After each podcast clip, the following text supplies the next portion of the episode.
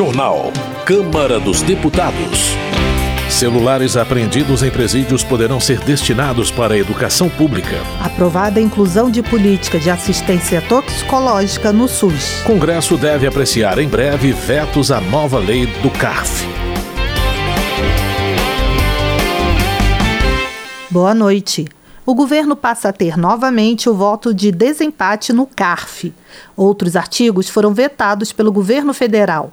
A repórter Silvia Munhato explica a nova lei que foi aprovada pelo Congresso. Foi sancionada com 15 vetos a lei que determina o retorno do voto de qualidade no Conselho Administrativo de Recursos Fiscais, o CARF. O Conselho é um órgão do Ministério da Fazenda que decide as disputas tributárias entre os contribuintes e a Receita Federal.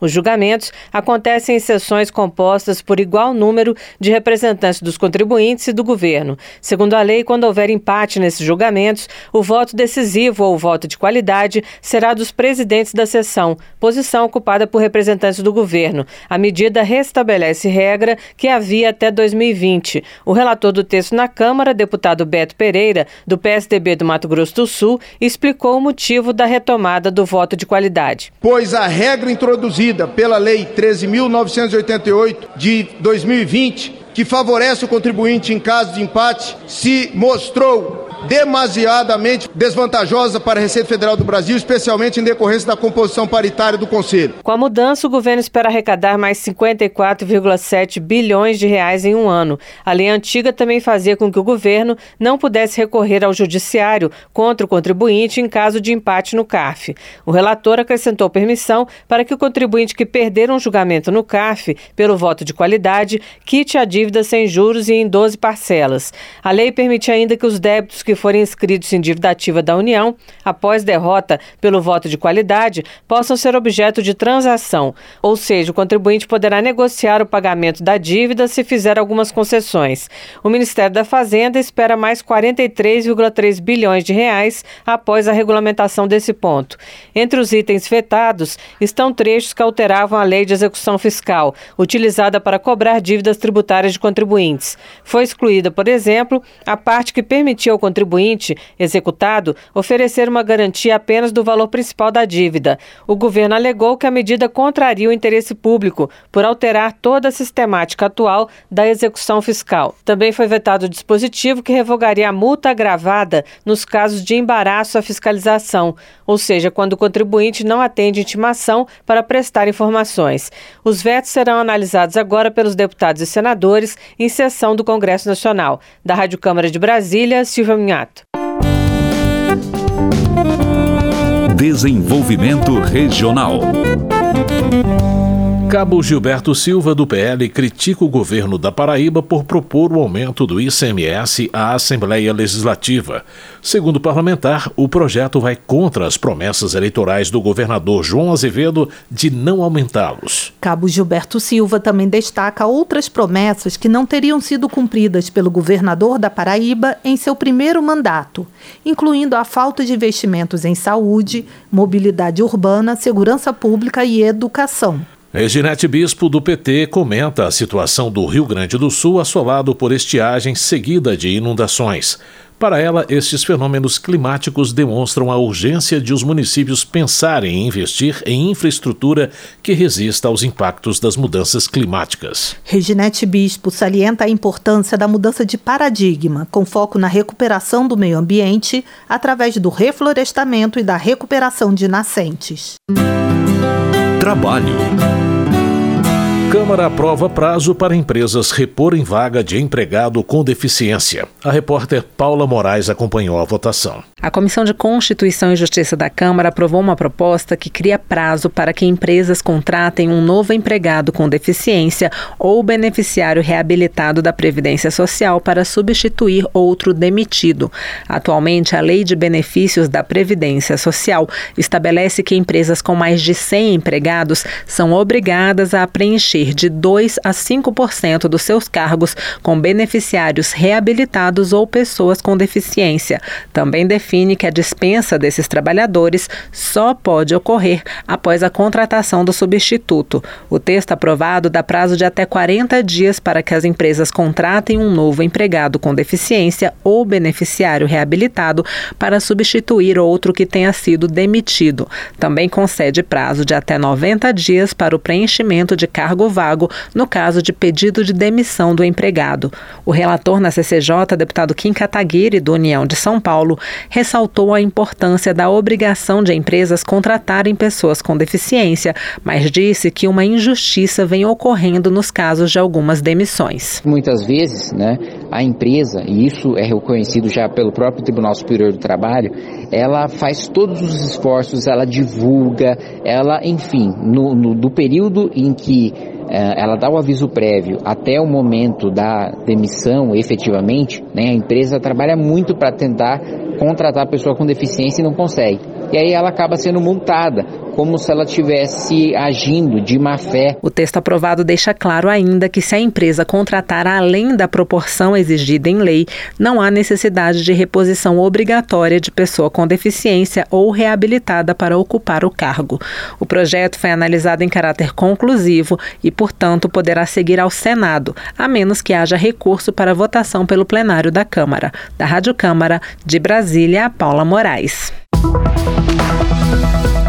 Embora reconheça a importância da desoneração da folha de pagamentos para estimular a geração de empregos, Tadeu Venere, do PT do Paraná, teme que o objetivo original da medida seja desvirtuado na ponta. Tadeu Venere explica que muitas empresas aproveitam o crescimento do caixa para aumentar o lucro em detrimento da geração de novos postos de trabalho. Vicentinho, do PT de São Paulo, se posiciona a favor de uma revisão na Previdência Social.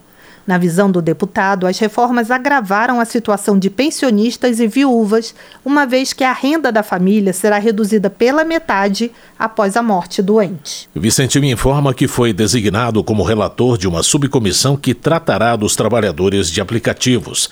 Ele destaca a importância de ouvir todas as partes para construir uma proposta que traga dignidade a todos. Política.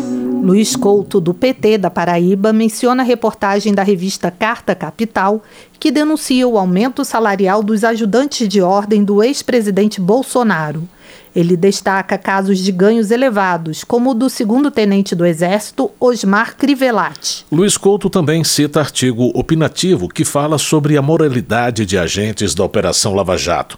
O deputado registra que o Conselho Nacional de Justiça apontou ilegalidades nos acordos firmados pelos investigados. Luiz Lima, do PL do Rio de Janeiro, critica o uso de um avião da Força Aérea Brasileira pela ministra da Igualdade Racial, Aniele Franco, para assistir à final da Copa do Brasil entre São Paulo e Flamengo no último domingo. Luiz Lima também cobra um posicionamento do governo Lula em relação aos posts feitos por uma assessora de Aniele Franco sobre a torcida São Paulina.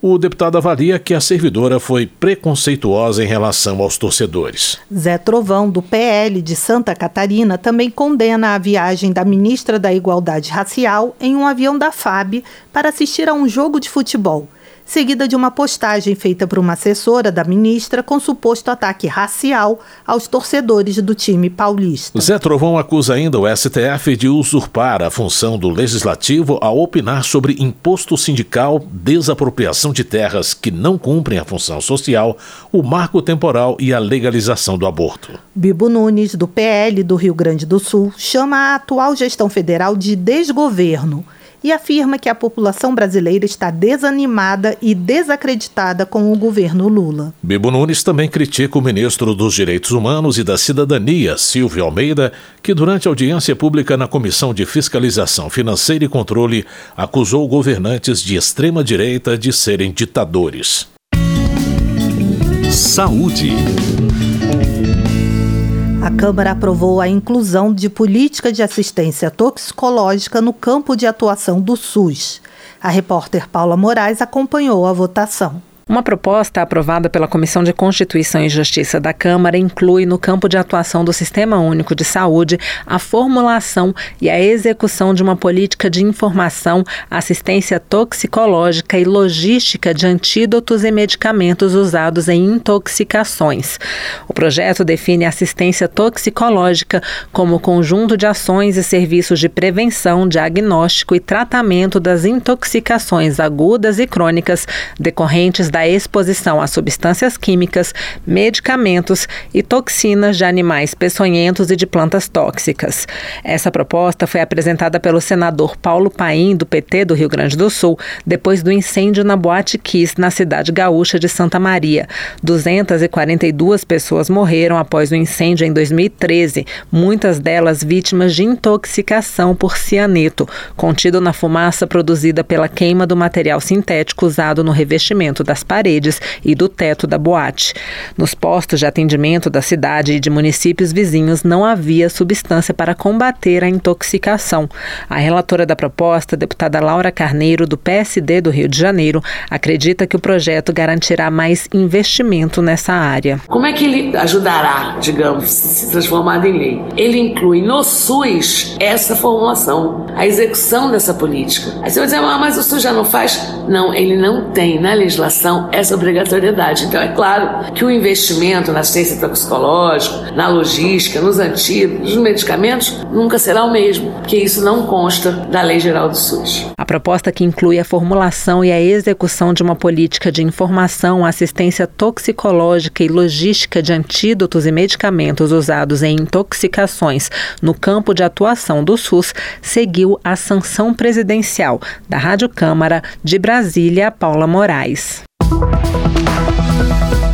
Helder Salomão, do PT, registra repasse de 125 milhões de reais do governo federal para o estado do Espírito Santo através do Programa de Aceleração do Crescimento para a conclusão das obras do Hospital Geral de Cariacica. Helder Salomão informa que, a partir da reforma, Cariacica terá o maior hospital público do Espírito Santo, com mais de 400 leitos. Justiça.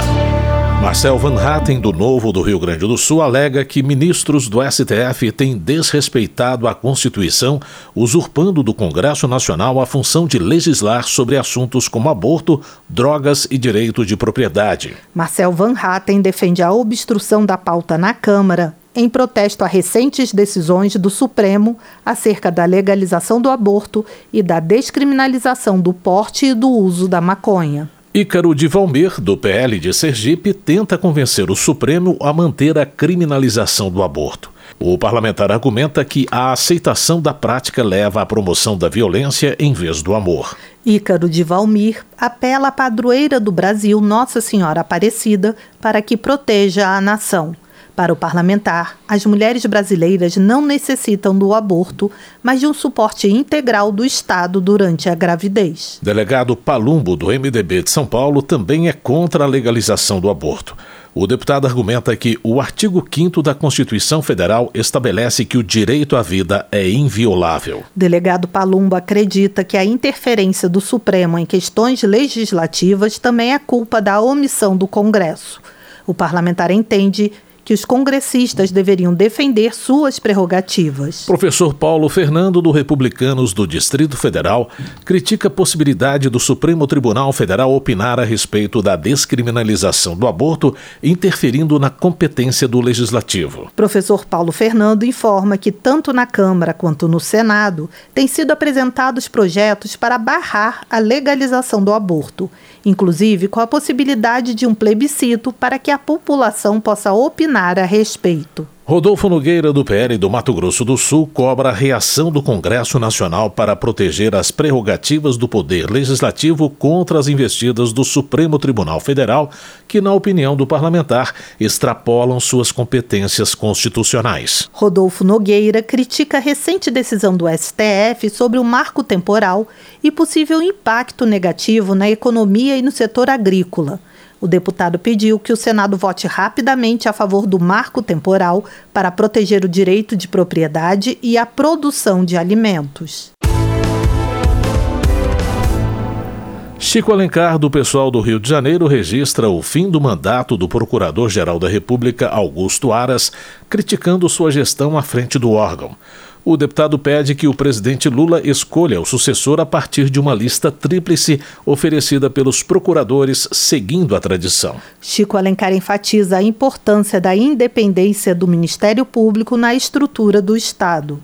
Para ele, o atual procurador-geral demonstrou apoio ao governo de Jair Bolsonaro, deixando de investigar denúncias relacionadas à gestão do ex-presidente. Segurança Pública.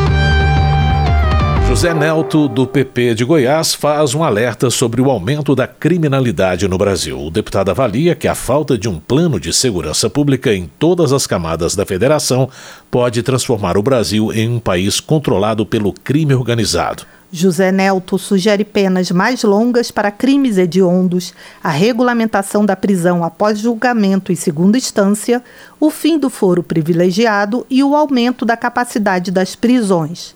O deputado também cita a redução da maioridade penal. General Girão, do PL do Rio Grande do Norte, demonstra preocupação com a criminalidade no complexo de comunidades da Maré, na cidade do Rio de Janeiro.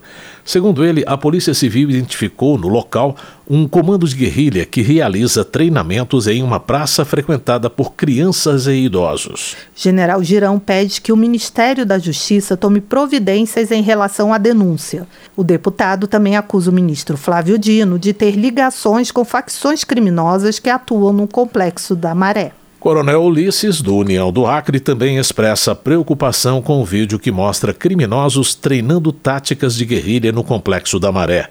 O deputado critica a postura do atual ministro da Justiça, Flávio Dino, em relação à segurança na região carioca. Coronel Ulisses destaca que o crime organizado na área ameaça a sociedade e menciona restrições à atuação policial impostas por partidos políticos e pelo STJ. Preocupado com o crescimento da violência, Coronel Assis, do União de Mato Grosso, cobra um posicionamento firme do governo federal sobre a criminalidade no Complexo da Maré. Além disso, o Coronel Assis avalia que em um país onde 90% dos homicídios e outros crimes não são resolvidos, a sensação de impunidade fica mais evidente.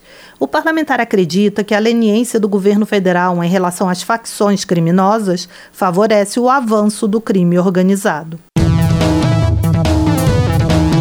Cultura. Alfredinho do PT protesta contra editais lançados pela Secretaria de Cultura de São Paulo sobre a Lei Paulo Gustavo.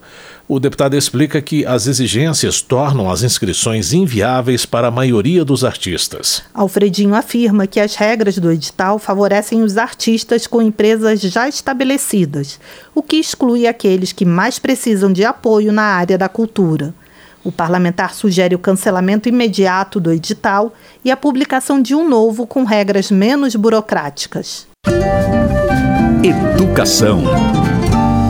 A Câmara aprovou a destinação de celulares apreendidos em presídios para a educação pública. A repórter Silvia Munhato tem mais detalhes. A Comissão de Constituição e Justiça da Câmara dos Deputados aprovou o projeto de lei que destina à rede pública de ensino os computadores, tablets e celulares apreendidos em presídios ou confiscados após condenação penal definitiva. O relator, deputado Bacelar, do PV da Bahia, explicou o alcance da proposta. Só o Estado de São Paulo apreende por ano cerca de 15 mil aparelhos celulares nos presídios paulistas. O Estado do Ceará é uma média aí de 7 mil, a Bahia é uma média de 8 mil. Enfim, anualmente, milhares de aparelhos celulares são apreendidos nos presídios e ficam lá no estoque. Isso vai se deteriorando, isso gera sérios problemas de armazenagem. O texto prevê o uso desses aparelhos no desenvolvimento educacional e dá preferência na distribuição aos estudantes em situação de vulnerabilidade social. A destinação dos aparelhos às escolas será precedida de uma triagem para identificar os que estejam em bom funcionamento e os que possuam apenas pequenos danos. Se houver necessidade de reparos, o serviço deverá ser custeado por recursos que venham das condenações. O projeto que destina celulares apreendidos em presídios para escolas públicas deverá ser analisada agora pelo Senado. Da Rádio Câmara de Brasília, Silvio Minhato. Termina aqui o Jornal Câmara dos Deputados, com trabalhos técnicos de Everson Urani e apresentação de José Carlos Andrade e Mônica Tati. Uma boa noite para você. Uma ótima noite. A Voz do Brasil está de volta amanhã. Você ouviu a Voz do Brasil. Boa noite.